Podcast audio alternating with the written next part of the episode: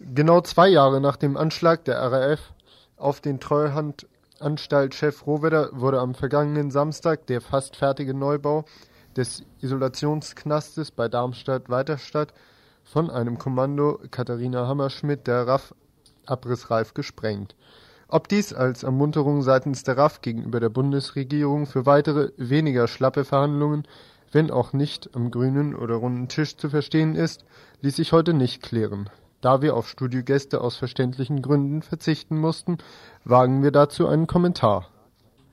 Der Tag hatte noch gar nicht so recht begonnen und schon sollte es, zumindest für einige oder viele, ein guter Tag werden. Der letzte Samstag im März. Sich einige Leute hatten den Tag genutzt, um ganz praktisch ihre Politik sichtbar zu machen der Knastneubau bei Weiterstadt, einem einfachen Wohn und großen Industriegebiet bei Darmstadt Richtung Frankfurt. Dieser Knastneubau beziehungsweise sein Organisations und Kommandozentrum erlag am Samstag den Folgen von angenommenen 200 bis 300 Kilogramm gezündeten Sprengstoff. Es war kein um fünf Tage vorgezogener Aprilscherz, der verhinderte, dass, wie geplant ab 1. April oder auch erst ab Mai, Gefangene zum Beispiel aus dem Nordfrankfurt-Knast Preungesheim dahin verlegt werden. Es sollte wohl eher auch ein Frühlingserwachen verursachen, sowohl bei der Anwaltschaft des Staates als auch bei dessen grundlegender Opposition, denn nicht mal die eine Forderung nach Zusammenlegung der zum Beispiel politischen Gefangenen in der BRD wurde bis heute annähernd befüllt geschweige denn Entlassungen von Leuten, die nicht sowieso hätten entlassen werden sollen. Das Objekt des Anschlages, der südhessische Hightech-Knast, spricht für die Intention der Aktiven, wobei es keine Rolle spielt, welche Personen oder welche Gruppe hier tätig war.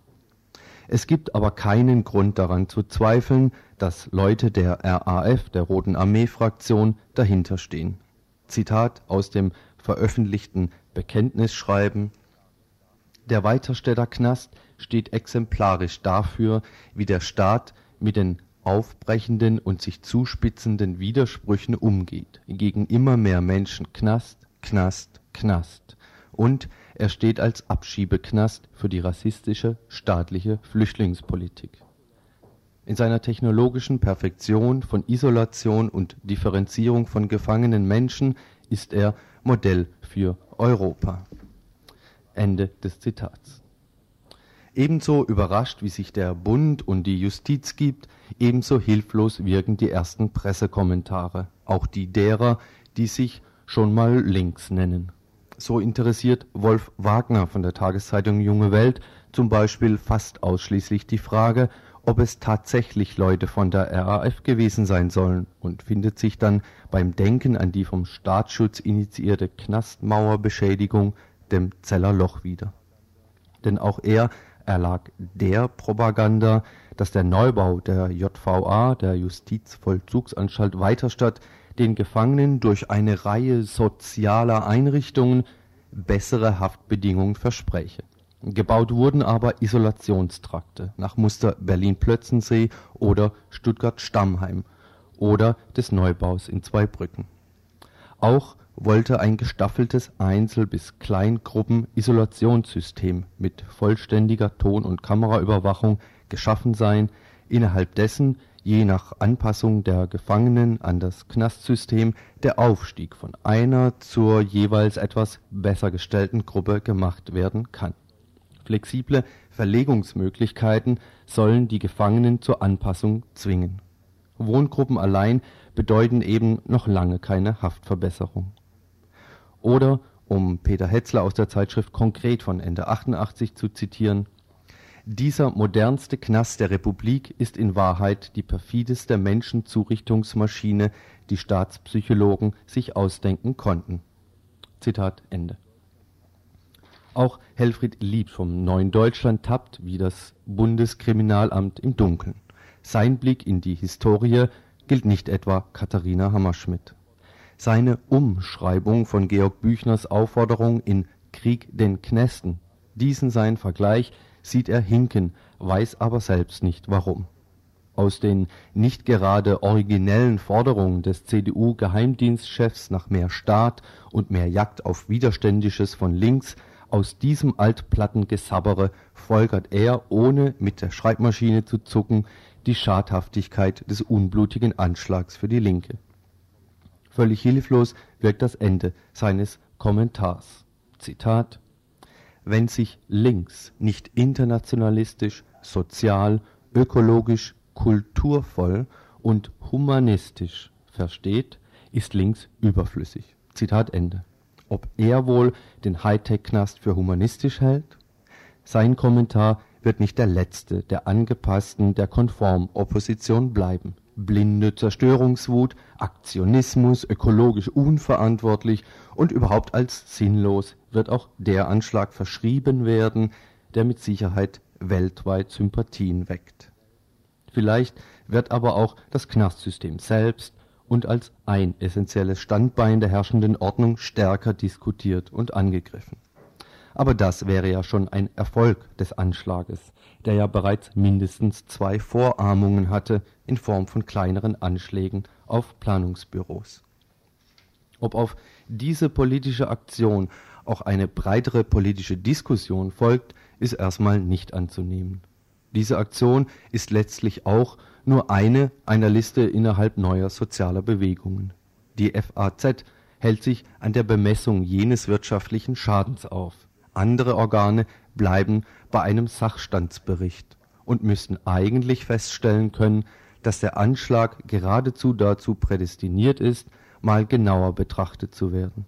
Aber welche Presseorgane haben denn noch eine politische Redaktion, die einen lauten Knall nicht nur beschreiben, sondern auch hinterfragen will?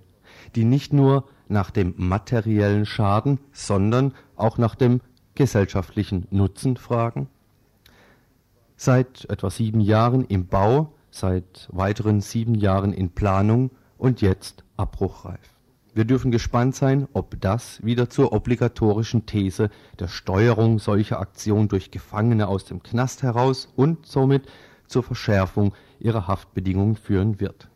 Auch das ist erstmal nicht anzunehmen. Eine Gefahr besteht aber immer. Irgendeine unliebsame Person wird festgenommen, weil sie aus Versehen von Silvester noch einen Knaller in der Tasche hatte, einen Führerschein besitzt, weiß, wie ein Auto funktioniert und weil gleichzeitig in deren Privatnotizen der letzten zehn Jahre öfters das Wort weiter und das Wort Stadt vorkommt. Eine solche Gefahr jedenfalls besteht immer. Zwei Fakten machen den Anschlag in seiner Substanz aus. Erstens, dass das Objekt ein Knast, und zwar der modernste Knast der Republik gewesen wäre. Und zweitens, dass kein Mensch und schon lange kein Nichtverantwortlicher für den Knastbau und dessen Überbau auch nur verletzt wurde. Alles in allem, egal was Mensch von diesem Anschlag hält, er wirkt politisch breit vermittelbar und das über Grenzen hinweg. Im Nachhinein war ja eh eine solche Aktion die naheliegendste, wäre sie erstmal nicht als utopisch, als nicht realisierbar betrachtet worden. Denn Isolationsknäste und die politischen Gefangenen waren zum Beispiel in den Erklärungen der RAF immer schon wichtiger Bestandteil sogenannter revolutionärer Politik. In ihrer Erklärung von vor knapp einem Jahr, vom 10. April 92 zum Beispiel, schreibt die RAF neben der Aussage, dass sie Angriffe auf führende Repräsentanten aus Wirtschaft und Staat für den jetzt notwendigen Prozess einstelle, und neben anderem, da schreibt sie unter Teilstrich 1 langfristige Ziele, Zitat, es gibt Kämpfe der sozialen Gefangenen gegen Sonderhaft und überhaupt gegen unmenschliche Bedingungen in den Knästen. Es darf nicht so laufen, dass die politischen Gefangenen aus den Vernichtungstrakten kommen und danach in andere hinein. Ende des Zitats. Der zweite Teilstrich übrigens bezieht sich auf Kämpfe um Zentren, um Lebens- und Wohnraum überhaupt. Allgemein wird anerkannt, dass die RAF mit diesem Anschlag keineswegs ihre letztes Jahr beschriebene Linie verlässt. Ob der Anschlag allerdings allein als Reaktion auf die Nichtfüllung des vermuteten Deeskalationsangebotes des Staates, der sogenannten Kinkel-Initiative, zu sehen ist, lässt sich höchstens mutmaßen. Dem sogenannten Bekenntnisschreiben ist dies jedenfalls nicht zu entnehmen. Die Existenz eines solchen Knastes ist immer wohl ein Angriffspunkt.